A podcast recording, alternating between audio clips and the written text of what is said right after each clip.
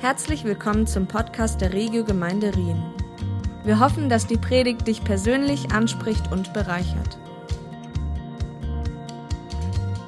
Ich freue mich, heute die Predigt machen zu dürfen, wirklich Gedanken mit euch zu teilen, die mich in den letzten Wochen und Monaten ganz viel begleitet haben.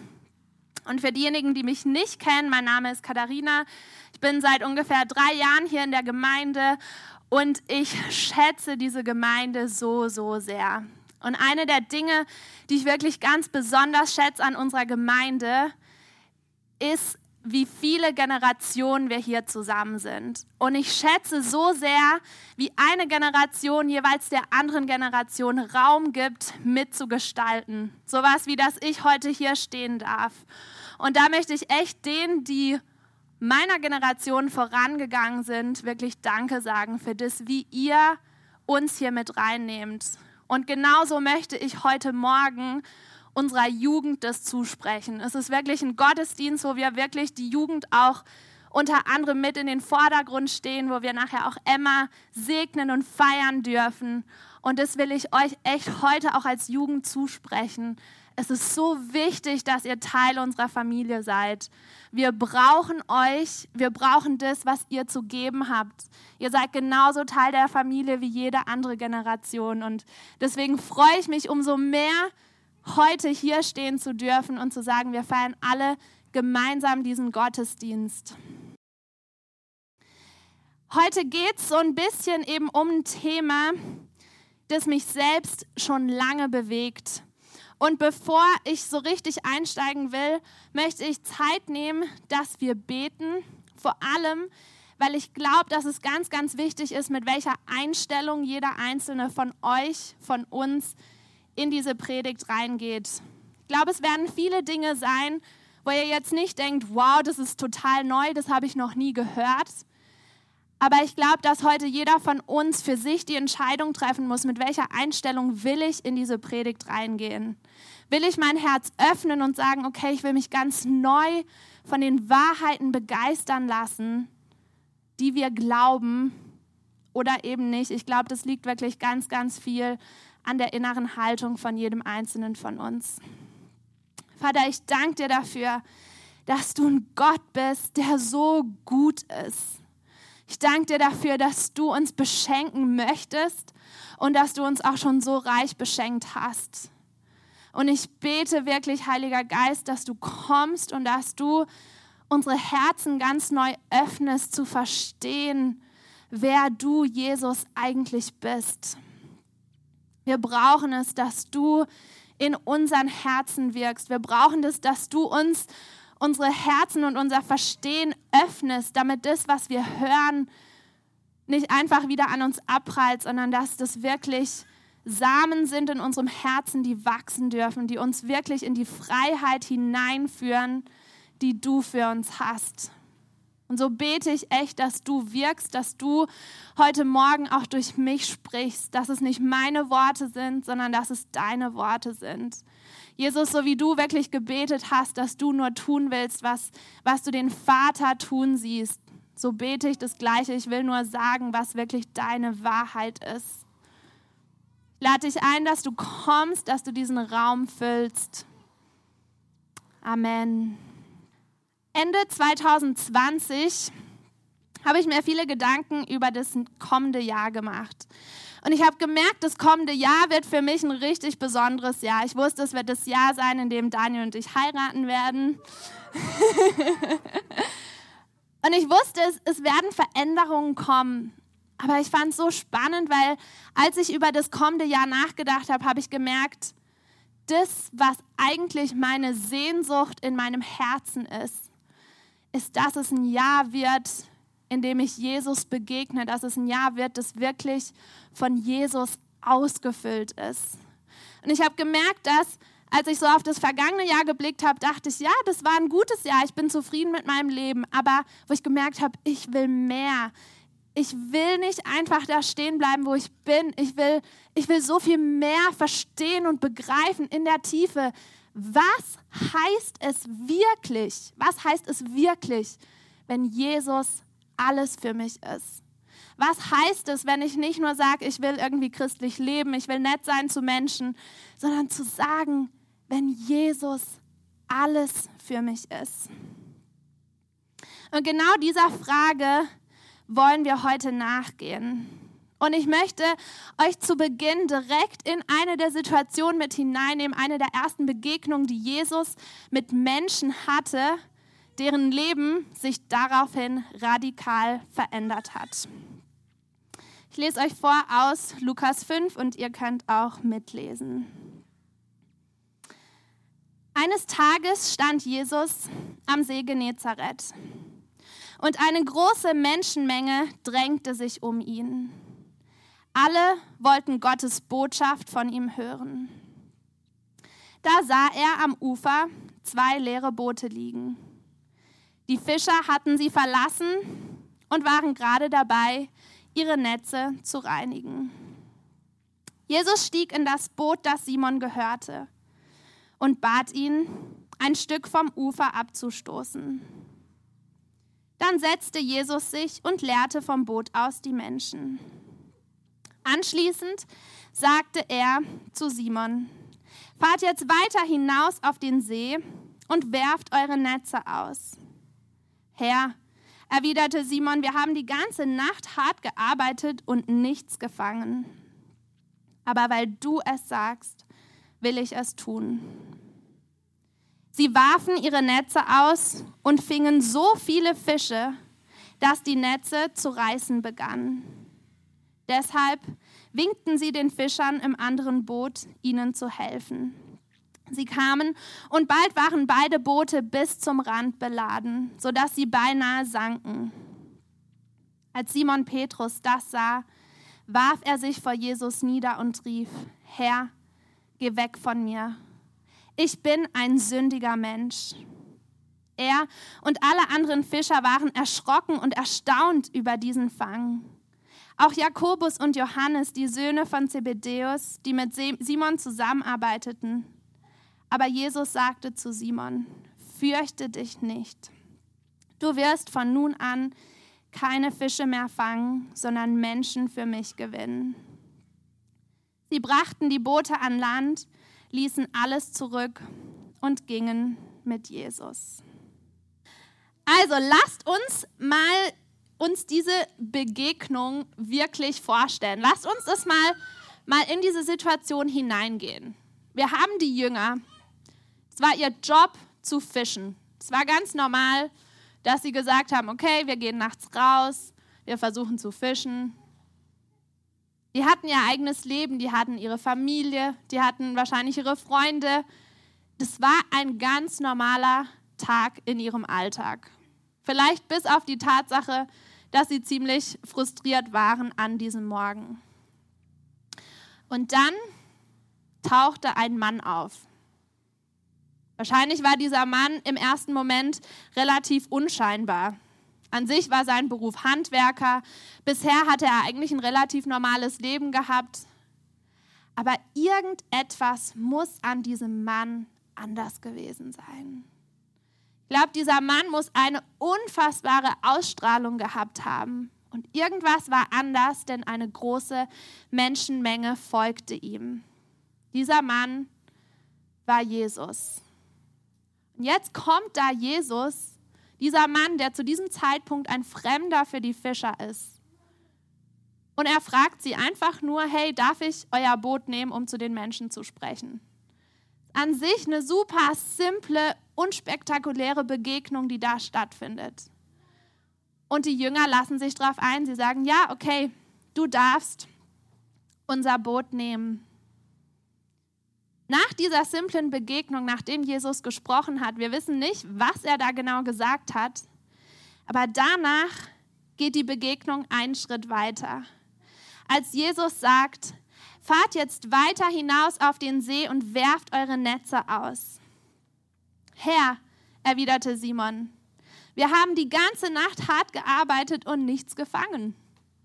Das, was Jesus zu ihnen in dem Moment sagt, das macht einfach überhaupt keinen Sinn. Rational betrachtet, die waren Fischer, die waren Profis in ihrem Job, die wissen, tagsüber fischt man nicht. Und trotzdem sagt Simon Petrus, aber weil du es sagst, will ich es tun. Wow. Erstens, wie viel Demut braucht man bitte dafür, dass man in dem Bereich, wo man selber Experte ist, ein Fremder kommt und einem sagt, hey, mach mal was, was gegen alles geht, was du jemals von den anderen Profis gelernt hast, die dir Fischen beigebracht haben. Wie viel Demut und wie viel Mut braucht es? Aber Simon Petrus sagt, weil du es sagst, will ich es tun. Sein Vertrauen ist in dem Moment nicht in die Theorie vom Fischen, sondern er setzt sein Vertrauen auf einen Menschen. Und nicht auf irgendeinen Menschen, sondern er setzt sein Vertrauen auf Jesus, auf Gottes Sohn. Und so entsteht eine Entwicklung, dass Jesus, der zu Beginn dieser Begegnung noch ein Fremder war, wird auf einmal eine Person des Vertrauens für Simon Petrus. Und das Ergebnis von diesem Vertrauensschritt von Simon ist, dass das absolut Unerwartete geschieht. Sie haben einen so großen Fang, wie sie es wahrscheinlich zuvor noch nie in ihrem ganzen Leben gehabt haben. Und wahrscheinlich dachten sie in dem Moment zuerst, krass, das ist ja unser Schatz jetzt, wir haben so viele Fische, das hatten wir noch nie. Aber der eigentliche Schatz, den Simon in diesem Moment entdeckt, ist was ganz, ganz anderes. Simons Reaktion dann ist nämlich, als Simon Petrus das sah, warf er sich vor Jesus nieder und rief, Herr, geh weg von mir, ich bin ein sündiger Mensch. In dem Moment spielen die Fische an sich keine Rolle mehr, sondern Simon Petrus merkt, dieser Mann, dem ich hier begegnet bin, das ist nicht irgendjemand. Dieser Mann muss göttlicher Natur sein. Wenn seine Reaktion ist, ich bin ein sündiger Mensch, zeigt es so viel davon, dass er in dem Moment erkannt hat, hier stehe ich nicht einfach nur vor einem Menschen, sondern so einer Person bin ich noch nie begegnet. Dieser Mensch muss Gottes Sohn sein. Und die Antwort, die er von Jesus bekommt, ist, dass Jesus ihn nun in seine wahre Berufung hineinruft. Zuvor dachte Simon Petrus wahrscheinlich die ganze Zeit, das Einzige, was Sinn seines Lebens ist, ist zu fischen, jeden Tag rauszugehen, seine Familie zu versorgen. Aber auf einmal verändert sich alles. Jesus sagt zu ihm, fürchte dich nicht. So cool, oder? Die Reaktion, er kommt zu Jesus und sagt, ich bin ein sündiger Mensch, ich bin nicht würdig, ich bin viel zu schlecht. Und was sagt Jesus zu ihm? Fürchte dich nicht. Du wirst von nun an keine Fische mehr fangen, sondern Menschen für mich gewinnen. Sie brachten die Boote an Land, ließen alles zurück und gingen mit Jesus. Die Antwort von Simon Petrus und den anderen Fischern in dem Moment auf diese Begegnung mit Jesus war, sie lassen alles zurück und ich glaube, sie haben sogar diesen Riesenfang an Fischen einfach zurückgelassen. Das, wo wir denken werden, krass, hey, da hast du so viel, das war ja auch Geld, das war ja wahnsinnig viel wert. Das war für die bestimmten riesen, riesen Einkommen. Und sie haben aber in dem Moment gemerkt, krass, nein, dieser Mensch, dem wir begegnet sind, dieser Jesus, der ist es wert, dass ich alles zurücklasse. Und zwar sofort. Sie sind nicht erst noch nach Hause gegangen, haben sich mit der Frau besprochen, haben irgendwie mal durchkalkuliert, wie ist es, wie viele Finanzen habe ich auf die Seite gelegt. Sie haben noch nicht mal von Jesus einen Plan bekommen, wie das denn jetzt aussehen würde. Jesus hat nicht gesagt, okay, komm mit mir, dann übernachten wir heute Nacht dort und dort, übermorgen gehen wir an den Ort. Sie wussten gar nichts. Es gab keinen Plan, es gab nur die Person, Jesus. Und in dem Moment haben sie für sich entschieden, diese Information reicht ihnen. Zu sehen, wer Jesus ist, reicht ihnen. Und sie waren bereit, alles zurückzulassen. Und das Spannende ist, in dem Moment wissen sie gar nicht, was sie eigentlich gewinnen. Sie entscheiden sich dafür, ihr Vertrauen auf eine Person zu setzen, auf Jesus zu setzen. Sie gehen ins Unbekannte hinein, in was, was sie vorher noch nie erlebt haben. Bisher hatten sie ihren Job, sie hatten ihren Alltag, aber sie sind bereit, all das loszulassen, ins Unbekannte hineinzugehen, um dann zu entdecken, was dieser Schatz eigentlich ist. Und die Frage, die sich mir an dieser Stelle stellt, ist erstens, wo stehen wir denn in diesem Prozess? Was würdest du tun, wenn Jesus am Dienstag in deinen Alltag kommt, in deinen Job, in dein Zuhause sein und sagt, komm, folge mir nach.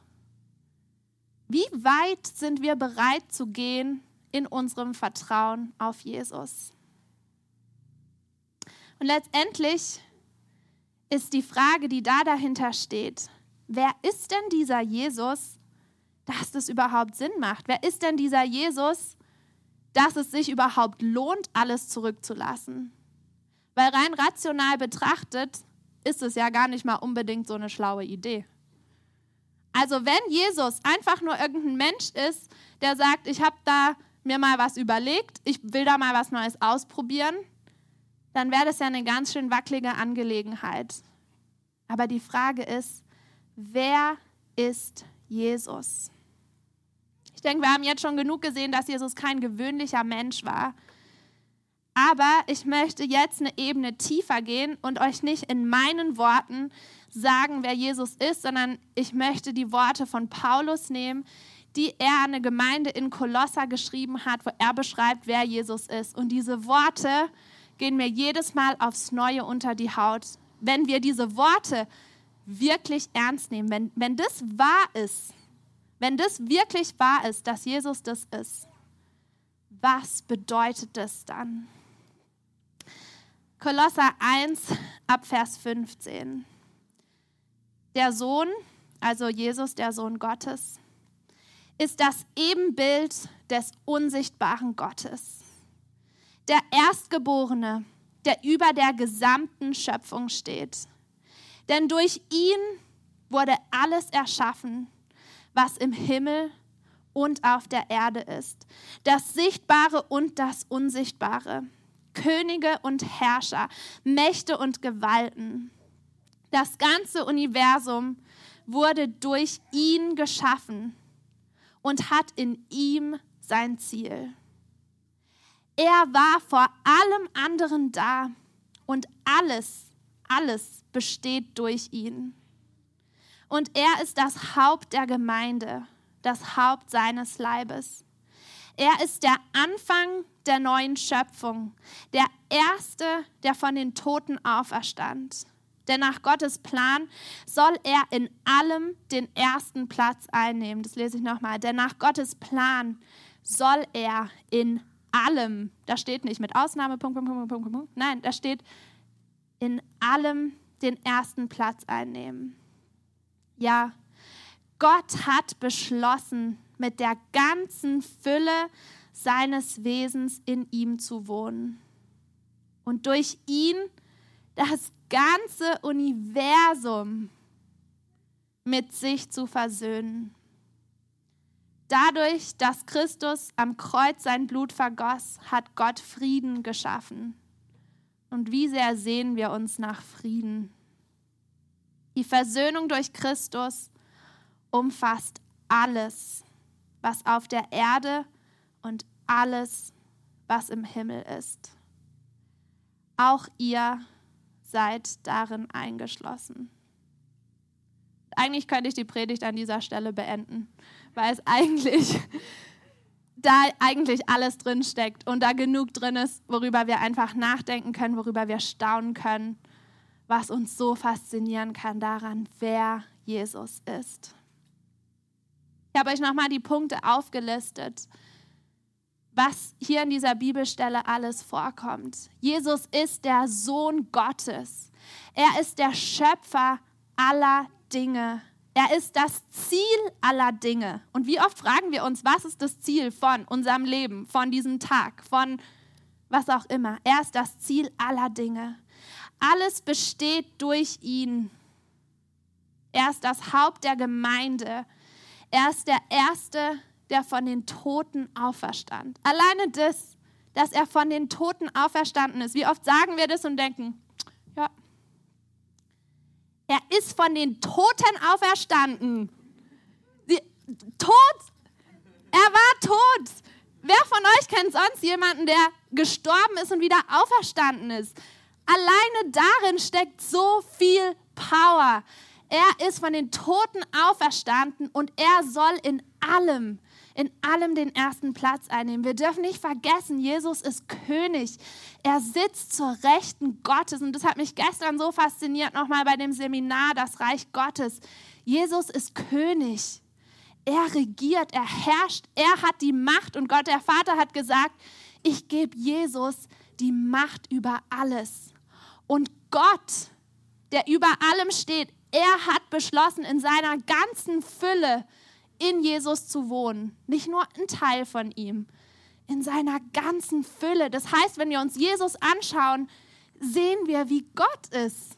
Wenn wir uns Jesus anschauen, ist es zum Greifen nah. Es sind Begegnungen, die wir sehen können. Wir können so viel lesen und darin können wir erkennen, wer ist Gott eigentlich? Wie, wie ist eigentlich Gottes Herz? Ich finde es so freundlich von Gott, weil ich glaube, wir sind oft so schwer von Begriff, um uns was vorstellen zu können, um das wirklich greifen zu können, wie cool, dass Gott Mensch geworden ist und wir sehen können, okay, wie sieht es ganz konkret aus?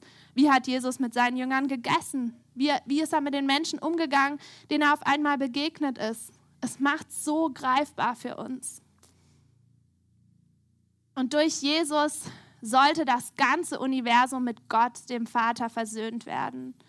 Durch sein vergossenes Blut hat Gott Frieden geschaffen. Alles ist versöhnt durch Jesus. Ich kann darüber nur staunen. Wenn wir uns Beziehungen in unserem Leben anschauen, ist das nicht auch genau das, wonach wir uns sehnen, dass da Frieden ist, dass da Versöhnung ist, dass da die Freiheit ist, Fehler zu machen und Vergebung stattfindet. Ich glaube, jeder von uns kennt es aus Beziehungen, dass Beziehung gar nicht funktioniert ohne Vergebung, weil wir uns doch immer wieder verletzen. Und alles ist versöhnt durch Jesus. Unsere Beziehung zu Gott ist wiederhergestellt. Wir dürfen vor ihn kommen. Wir sind versöhnt durch ihn. Und ich möchte dir die Frage stellen, was bedeutet es für mich, was bedeutet es für dich, wenn das wirklich wahr ist? Was bedeutet es, wenn Jesus wirklich das Ziel von allem ist, wenn er alles versöhnt hat und wenn wir in ihm Frieden haben? Was, wenn Jesus wirklich alles ist? Die Fischer, die haben ihre Entscheidung getroffen, die haben entschieden, dass Jesus es wert ist, dass sie alles andere zurücklassen. Die Frage ist, wie kommen denn wir an den Punkt, dass Jesus auch alles für uns ist? Und ich glaube, dass wir erkennen, was für ein Schatz darin liegt, das kann eigentlich auch nur der Heilige Geist in uns bewirken. Aber genau darum dürfen wir ihn auch da bitten. Wenn wir merken, oh, ich wünsche mir davon begeistert zu sein, aber irgendwie prallt es gerade ganz trocken an mir ab, auch da dürfen wir das in Anspruch nehmen. Ich möchte mit euch noch zwei Gleichnisse anschauen, wo es genau darum geht zu erkennen, dass Jesus dieser Schatz ist. Gleichnisse sind Bibelgeschichten, die einfach verdeutlichen, was Jesus eigentlich sagen möchte. Steht in Matthäus 13.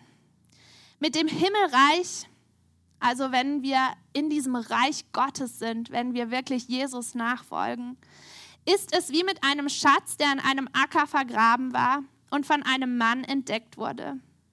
Der Mann freute sich so sehr, dass er, nachdem er den Schatz wieder vergraben hatte, alles verkaufte, was er besaß und dafür den Acker kaufte. Mit dem Himmelreich ist es auch wie mit einem Kaufmann, der schöne Perlen suchte als er eine besonders wertvolle fand, verkaufte er alles, was er besaß und kaufte dafür diese eine Perle. Hier sehen wir Menschen, die bereit waren, alles aufzugeben für diese eine Sache. Und ich muss ehrlich sagen, ich tue mich mit diesen Gleichnissen extrem schwer. Wirklich, die bringen mich jedes Mal an meine Grenze, weil ich immer denke, vor allem das mit der Perle, das macht für mich gar keinen Sinn. Also wenn ich mal logisch drüber nachdenke, der Kaufmann, der suchte schöne Perlen und dann hat er alles verkauft, sein Haus, seine Möbel, alles, was er hatte und es zum Leben verwendet hat, hat er alles verkauft, um die eine Perle zu kaufen. Denke ich, ja super, toll, schön, dann hast du die Perle und was machst du jetzt? Also es macht für mich, ehrlich gesagt, überhaupt keinen Sinn und das ist der Punkt, an dem ich gerade bei diesen Gleichnissen immer wieder hängen bleibe und wo ich denke, ja, ich meine, das eine ist, dass man Gleichnisse nicht immer in der Fülle übertragen kann, aber ich glaube ehrlich gesagt, dass auch gerade bei diesen Gleichnissen und bei der Thematik, was heißt es, wenn Jesus alles für uns ist, eigentlich die Antwort in genau dieser Frage liegt. Wir denken, hey, das macht doch keinen Sinn. Aber die Frage zeigt, was der eigentliche Schatz ist. In dem Moment, wo wir einen Schatz finden von so einer Bedeutung, verliert alles andere an Relevanz. Für den Kaufmann mit der Perle ist es in dem Moment, er beschäftigt sich in dem Moment nicht mit der Frage, wo wohne ich, woher bekomme ich meine Alltagssachen, sondern er sagt, ich habe den allergrößten Schatz gefunden und dafür bin ich bereit, alles andere zurückzulassen. Und in dem Moment ordnet sich alles neu. Und genau das sehen wir ja auch bei den Jüngern. Sie stellen nicht die Frage, was kommt denn jetzt als nächstes, sondern sie sehen, was jetzt zentraler Bestandteil in ihrem Leben ist. Von nun an richtet sich bei ihnen alles an dem einen Punkt aus, und zwar an Jesus. Und ich merke, bei mir ist es so oft, dass ich genau aber diesen anderen Fragen nachgehe. Ich merke in meinen Gedanken, geht so vieles um die Frage, okay, wie mache ich den Tag morgen, wie, wie plane ich Sachen, dann denke ich über meine Finanzen nach, dann all diese alltäglichen Dinge. Ich merke, ich bin so oft so stark davon eingenommen. Und wo ich mir gerade in den letzten Monaten eben diese Frage gestellt hat, aber was heißt es, wenn ich anfange, meinen Blick nicht die ganze Zeit nur auf diese Fragen zu richten, sondern mir wirklich anzuschauen, was ist, wenn ich meinen Blick auf Jesus habe? Und dahinter steht wiederum die eigentliche Frage, worauf vertrauen wir? Vertrauen wir auf unsere eigene Einschätzung von Situationen? Vertrauen wir auf unsere Vorstellungen? Oder vertrauen wir auf Jesus selbst? Jesus spricht darüber, wie schwierig bzw. unmöglich es ist, zwei Herren gleichzeitig zu dienen. Und dass uns das letztendlich innerlich zerreißt, wenn wir versuchen, zwei Herren gleichzeitig zu dienen. Er sagt in Matthäus 6, ein Mensch kann nicht zwei Herren dienen. Er wird dem einen ergeben sein und den anderen abweisen. Für den einen wird er sich ganz einsetzen und den anderen wird er verachten. Ihr könnt nicht Gott dienen und zugleich dem Mammon. Der Mammon, das steht für Reichtum, für Geld. Und gerade bei diesen, ich mache kurz eine Pause, gerade bei diesen zwei Versen frage ich mich schon, wie oft versuchen wir nicht doch beidem zu dienen? Wie oft versuchen wir zu sagen, ja, okay, Jesus, du bist mir wichtig, ich gehe sonntags in den Gottesdienst, ich lese morgens in der Bibel und dann sind wir in der anderen Schublade und überlegen, okay, wie kann ich mein eigenes Leben versorgen? Wie kann ich mein eigenes Leben unter Kontrolle haben? Und versteht mich nicht falsch, ich bin überzeugt davon, dass es richtig ist, arbeiten zu gehen und da auch unsere Vernunft einzusetzen. Aber ich frage mich, worauf setzen wir unser Vertrauen? Was ist das, was uns unseren letzten Halt gibt? Wem dienen wir wirklich? Werdet da mal wirklich ehrlich für euch. Ich habe echt gemerkt, in den letzten Monaten, in so vielen Situationen diene ich letztendlich nicht wirklich Jesus, sondern doch anderen Dingen. Und ganz, ganz oft sind diese anderen Dinge einfach nur das, dass ich will, dass Sachen nach meiner Vorstellung stattfinden und ich das Gefühl habe, ich habe Kontrolle über mein Leben. I've got it all together. Statt zu sagen, mein Blick ist auf Jesus und es geht um ihn. Und ich liebe diese nächsten Verse und denke so oft, was würde eigentlich in unserem Leben passieren, wenn wir mal anfangen würden, diese Verse ernst zu nehmen? Jesus sagt, deshalb sage ich euch, macht euch keine Sorgen um das, was ihr an Essen und Trinken zum Leben und an Kleidung für euren Körper braucht. Ist das Leben nicht wichtiger als die Nahrung und ist der Körper nicht wichtiger als die Kleidung? Seht euch die Vögel an. Wir können sie hören. Sie sehen nicht, sie ernten nicht, sie sammeln keine Vorräte und euer Vater im Himmel ernährt sie doch. Seid ihr nicht viel mehr wert als sie? Wer von euch kann dadurch, dass er sich Sorgen macht, sein Leben auch nur um eine einzige Stunde verlängern? Und warum macht ihr euch Sorgen um eure Kleidung? Seht euch die Lilien auf dem Feld an und lernt von ihnen. Sie wachsen, ohne sich abzumühen und ohne zu spinnen und zu weben. Und doch sage ich euch, sogar Salomo in all seiner Pracht war nicht so schön gekleidet wie eine von ihnen. Wenn Gott die Feldblumen, die heute blühen und morgen ins Feuer geworfen werden, so herrlich kleidet, wird er sich dann nicht erst recht um euch kümmern, ihr Kleingläubigen? Macht euch also keine Sorgen. Fragt nicht, was sollen wir essen, was sollen wir trinken, was sollen wir anziehen, denn um diese Dinge geht es den Heiden, den Menschen, die Gott nicht kennen. Euer Vater im Himmel aber weiß, dass ihr das alles braucht. Schaut, er sagt noch nicht mal, ihr braucht die Sachen nicht, kümmert euch nicht drum. Er sagt, ich weiß, ich kenne das, ich weiß, ihr seid Menschen, ihr braucht diese Dinge, aber es ist mir bewusst, es soll euch zuerst um Gottes Reich und Gottes Gerechtigkeit gehen. Dann wird euch das Übrige alles dazu gegeben. Was für eine Zusage, oder? Macht euch keine Sorgen um den nächsten Tag. Der nächste Tag wird für sich selbst sorgen. Es genügt, dass jeder Tag seine eigene Last mit sich bringt. Was für eine Freiheit steckt da drin. Stellt euch mal euer Leben vor, wenn ihr so leben würdet. Wenn ich mir mein Leben vorstelle, wenn ich so leben würde, merke ich, krass, das muss ja wie im Himmel sein. Wenn ich mir wirklich keine Sorgen um diese Dinge mache, weil mein Vertrauen in Gott ist, weil ich vertraue, dass er mich versorgt. Wann fangen wir an, wirklich so zu leben? Und ich möchte heute Morgen einfach so ein bisschen diese Sehnsucht in euch rauskitzeln und wecken, auch da, wo sie vielleicht ein bisschen verschüttet wurde. Das ist das, was Jesus für uns bereithält. Das ist das, was er uns verspricht.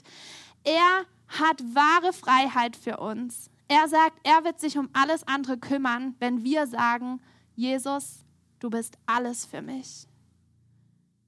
Und auch da wieder die Frage, worauf setze ich mein Vertrauen? Wie oft versuchen wir diesen zwei Herren zu dienen und gehen am Ende kaputt und sind sogar mit unserem Glauben super frustriert, weil wir denken, toll, jetzt arbeite ich mich ab, ich versuche mein ganzes Leben im Griff zu haben und dann versuche ich noch Zeit für dich, Jesus, reinzuquetschen. Ich glaube, wir werden da manchmal richtig, ich glaube, da ist ganz viel Potenzial, dass wir richtig bitter und frustriert mit unserem Glauben werden.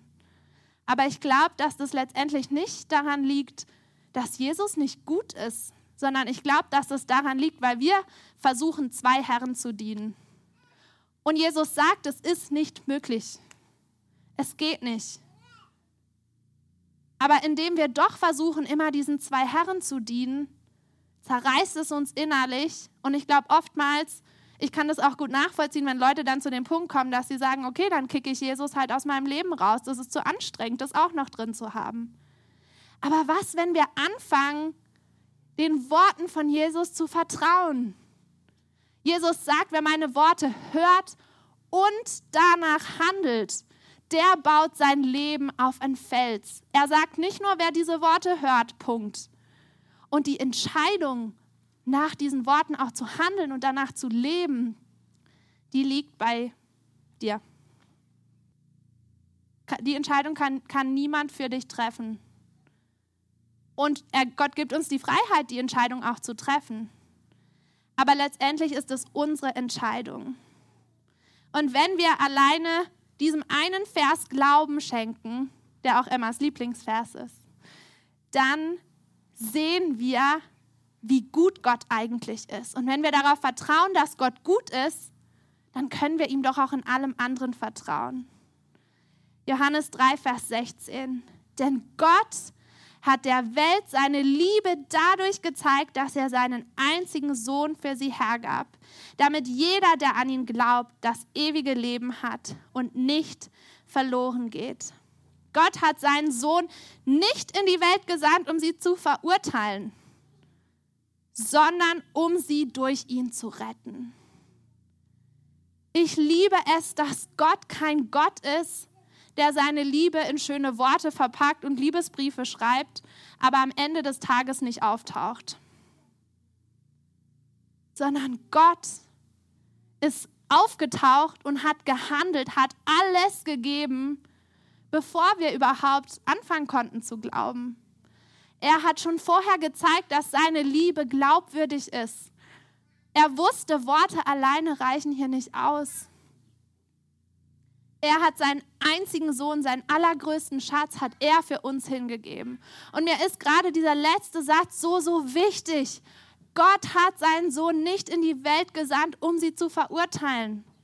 Ich glaube, so viele Menschen verstehen das falsch. Wir denken, Jesus ist da, Gott ist da, um zu richten, um penibel zu gucken, wie lebst du denn dein Leben?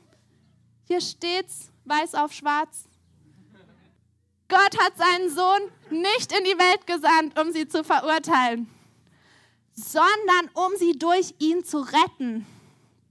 Das ist sein Herz. Ich glaube, er möchte uns retten von uns selbst, von unseren Sorgen und auch von unserer inneren Zerrissenheit zwischen Kontrolle und Kontrollverlust. Ich glaube, ich glaube, das sind die Dinge, die doch jeden Menschen, egal ob gläubig oder nicht gläubig, die uns so oft gefangen halten. Das sind die Dinge, die in unseren Gedanken umherkreisen, die uns nachts nicht schlafen lassen. Das sind oft gar nicht die riesengroßen Dinge, manchmal schon, aber oft sind es auch die kleinen Dinge. Und Jesus ist gekommen, um uns zu retten, um uns vor uns selbst zu retten, uns vor unseren Fehlern zu retten, vor unserem eigenen Versagen zu retten. Ich bin überzeugt davon, dass unsere Bestimmung ist, in Beziehung zu Gott zu leben. Und erst in dem Moment, wo wir bereit sind, alles von uns hinzugeben, gewinnen wir das Leben wirklich. Und ich ähm, ziehe kurz den letzten Vers vor, wo Jesus nämlich in Lukas 9 zu den Menschen sagt, wenn jemand mein Jünger sein will, muss er sich selbst verleugnen, sein Kreuz täglich auf sich nehmen und mir nachfolgen das hat einen Preis. Er sagt nicht, leb dein Leben weiter, wie du willst und pack mich noch oben drauf. Nein, er sagt, er muss sich selbst verleugnen, dann geht es nicht mehr um dich. Du bist nicht mehr im Mittelpunkt von deinem Leben. Aber schaut, wie es weitergeht. Denn wer sein Leben retten will, der, der wirklich das Leben unbedingt haben will in aller Fülle und sich daran festkrallt, der wird es verlieren. Und schaut euch mal den Satz an. In dem Satz geht es nicht um eine Möglichkeit, dass es vielleicht passieren wird, sondern das ist einfach eine Tatsache, die Jesus sagt. Ich glaube, das ist genauso, wie es die ähm, Gravity-Erdanziehungskraft gibt. Das ist einfach eine Tatsache. Wir können uns nicht raussuchen, mag ich die oder mag ich die nicht. Genauso sagt Jesus hier, denn wer sein Leben retten will, der wird es verlieren. Punkt. Und wie cool ist der nächste Teil? Wer aber sein Leben um meinetwillen verliert, wer sagt, Jesus, du bist alles für mich, ich gebe dir alles, der wird es retten. Denn was nützt es einem Menschen, die ganze Welt zu gewinnen, wenn er dabei sich selbst ins Verderben stürzt oder unheilbar Schaden nimmt? Jesus will uns retten. Jesus will uns Leben in der Fülle schenken. Das ist sein Herz, versteht ihr das? Es ist nicht so, dass wir denken, oh, ich wünsche mir ein tolles Leben und jetzt will Jesus, dass ich irgendwelche blöden Sachen mache. Sondern Jesus will noch viel, viel mehr als du, dass dein Leben erfüllt ist. Und zwar nicht einfach nur, dass du denkst, ach, heute war ein netter Tag, sondern du bist ihm so wichtig, dass er sagt, nein, mir geht es um dein Herz, mir geht es um deine Seele, mir geht es in der Tiefe darum, wer du bist. Und ich will, dass du in deine Bestimmung, das, wozu ich dich erschaffen habe, das, wonach sich dein Herz so sehr sehnt, genau in das will ich dich hineinführen. Und ich möchte uns kurz ein Bild vor Augen malen, wie das ganz konkret aussieht. In welche Freiheit will Jesus uns denn eigentlich führen? Und lest euch das jetzt einfach mit. Gleich, wenn wir in den Worship starten, lassen wir die Folie auch noch vorne, dass ihr da noch mal ein bisschen schauen könnt. Hey, was, was davon spricht mich denn an? Die Freiheit, in die Jesus uns führt. Meine Gedanken sind nicht von Angst dominiert, denn ich glaube, dass Jesus alles in der Hand hat. Das ist wirklich dieses Vertrauen darauf, dass Jesus mein Leben in der Hand hat. Er ist Gott über allem anderen. Ich bin nicht mehr von der Meinung anderer Menschen abhängig, denn es zählt nur noch, was Jesus über mich denkt. Stellt euch vor, wirklich so durchs Leben zu gehen. Ich merke, ich bin da noch viel zu weit entfernt davon, aber ich glaube, das ist das, was Jesus uns eigentlich verspricht. Wenn wir in den Momenten, wo wir merken, oh, mir, geht, mir ist die Meinung von anderen wichtig, wenn wir uns darauf besinnen, eigentlich geht es nur um die Meinung von Jesus, weil ich lebe nur für ihn. Was für eine Freiheit kommt da rein? Ich kann anziehen, was ich will, ich kann Sachen sagen, wie ich will, ich kann, weil es mir nur um Jesus geht. Es ist so viel einfacher eigentlich. Ich glaube, wir machen es uns oft viel zu kompliziert. Ich habe den Mut, meine Begabungen auszuleben, weil ich weiß, dass Gott sie mir gegeben hat, um andere damit zu beschenken und ihn zu ehren. Und das ist mir wirklich wichtig. Ich glaube, in der Gemeinde haben wir manchmal eine falsche Demut und denken, ach, ich sollte das nicht zeigen. Nein, Gott hat es dir gegeben und wenn du sagst, wenn ich sage, Jesus ist alles für mich, dann sage ich, gut, das, was du mir gegeben hast, das will ich dir zurückgeben. Ich verstecke mich dann nicht irgendwo draußen und denke, oh, was denken die anderen Leute? Vielleicht bin ich auch nicht gut genug, sondern ich sage, okay, ich habe den Mut, da rauszugehen. Ich wage mich aufs Wasser. Ich probiere es aus. Ich probiere Neues aus. Und selbst wenn wir versagen, das dürfen wir. Ich bin frei von Sorgen über Geld und Zukunft, denn ich weiß, dass Gott mein Versorger ist. Auch in Corona. Ich bin frei, neue Dinge auszuprobieren, Fehler zu machen, weil ich weiß, dass ich versagen darf. Ich glaube, das ist mit einer meiner Lieblingssachen an dem, was Jesus am Kreuz für uns getan hat. Er wusste, er wusste, dass wir es aus uns heraus nicht hinkriegen, dass wir aus uns heraus unvollkommen sind. Und er hat alles gemacht. Er hat für uns den Standard Perfektion erreicht. Was für eine Freiheit liegt darin? Wir dürfen ausprobieren, wir dürfen versagen, weil er alles getan hat. Ich komme mutig in Gottes Gegenwart und halte nichts vor ihm zurück, weil ich weiß, dass ich angenommen bin mit allem, was ich bin. Gott ist gut, er ist für mich. Ich bin frei, Gott zu lieben und ihm zu vertrauen, denn ich weiß, dass er gut ist, dass er für mich ist. Und ein Punkt, der steht jetzt nicht hier drauf, aber den möchte ich noch dazu sagen. Gott macht uns auch frei von Scham. Ich glaube, ganz viel in uns ist überdeckt von Scham, wo wir das gar nicht richtig beschreiben können, warum wir uns nicht trauen, uns da zu zeigen oder Dinge auszuprobieren. Aber genau dafür ist Jesus auch gekommen, um uns auch da frei von uns selbst zu machen, von dem, was, was innerlich im Dunkeln schlummert. Das dürfen wir ins Licht bringen, das dürfen wir vor Gott bringen. Und er will uns davon frei machen. Und so frage ich dich heute Morgen ganz neu, wer ist Jesus für dich? Wir haben gesehen, was was die Bibel sagt, was Paulus sagt, was wie die Jünger sich entschieden haben. Aber die Frage ist, was sagen wir heute Morgen? Und es ist völlig unabhängig davon, ob wir schon 30 Jahre mit Jesus unterwegs sind oder noch gar nicht. Was, wenn Jesus wirklich alles ist? Das ist die Frage, die mich so bewegt und wo ich merke, ich will ich will, dass Jesus alles ist, weil ich glaube, dass darin die ultimative Freiheit, die ultimative Fülle des Lebens ist. Ich will das. Und, und diese, diese Frage, die möchte ich, dass du mitnimmst in die Worship-Zeit. Wir lassen die Punkte hier vorne, die könnt ihr euch auch noch mal jetzt durchlesen, um einfach zu sehen, was ist das, was euch in dem anspricht? Was ist das, wo ihr merkt, hey, das ist meine Sehnsucht? Und wir werden auch hinten in der Lounge jetzt das Ministry-Team haben. Und ich will euch wirklich ermutigen, geht auf sie zu, lasst für euch beten. Entweder da, wo ihr merkt, hier ist eine Sehnsucht, die ihr habt.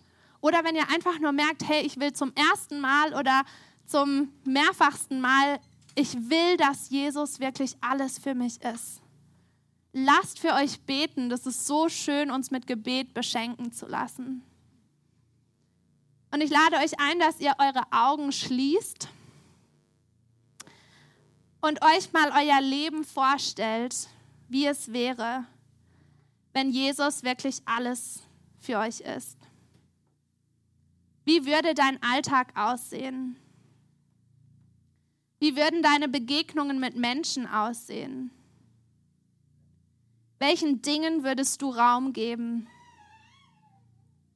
Wovon wären deine Gedanken bestimmt? Wie würdest du deine Entscheidungen treffen? Und wie würdest du Jesus immer besser kennenlernen, um ihm auch wirklich vertrauen zu können? Wie das konkret aussieht, ist, glaube ich, bei jedem ein bisschen anders. Aber was, wenn Jesus wirklich alles ist? Was, wenn in ihm wirklich die Fülle des Lebens ist? Ich wünsche es mir und ich wünsche es mir auch für euch. Wir haben jetzt die Zeit, wo wir einfach zu Jesu Füßen sitzen wollen, wo wir ihn erheben wollen, wo Zeit ist, dass sie jeder echt sein Herz neu vor Gott bringen darf und sagen, Herr Jesus, das ist mein Wunsch. Ich habe es schon mal gesagt, der Heilige Geist bewirkt das in uns. Wir müssen das nicht aus eigener Kraft tun und vollbringen und glauben, sondern er bewirkt es in uns. Vater, ich danke dir dafür, dass du gut bist, dass du alles gegeben hast für uns. Wie können wir dann nicht auch alles für dich geben? Ich danke dir, dass wir dir vertrauen dürfen, Jesus. Und ich lade dich jetzt echt ein, Heiliger Geist, dass du uns begegnest, dass du uns aufzeigst, welche Freiheiten, die du, du für uns hast, die wir noch gar nicht in Anspruch genommen haben. Danke für dich. Du bist unser König, du bist unser Gott. Dir sei alle Ehre. Amen. Es freut uns, dass du heute zugehört hast. Für weitere Predigten, Informationen und Events besuche unsere Gemeindewebseite www.regiogemeinde.ch.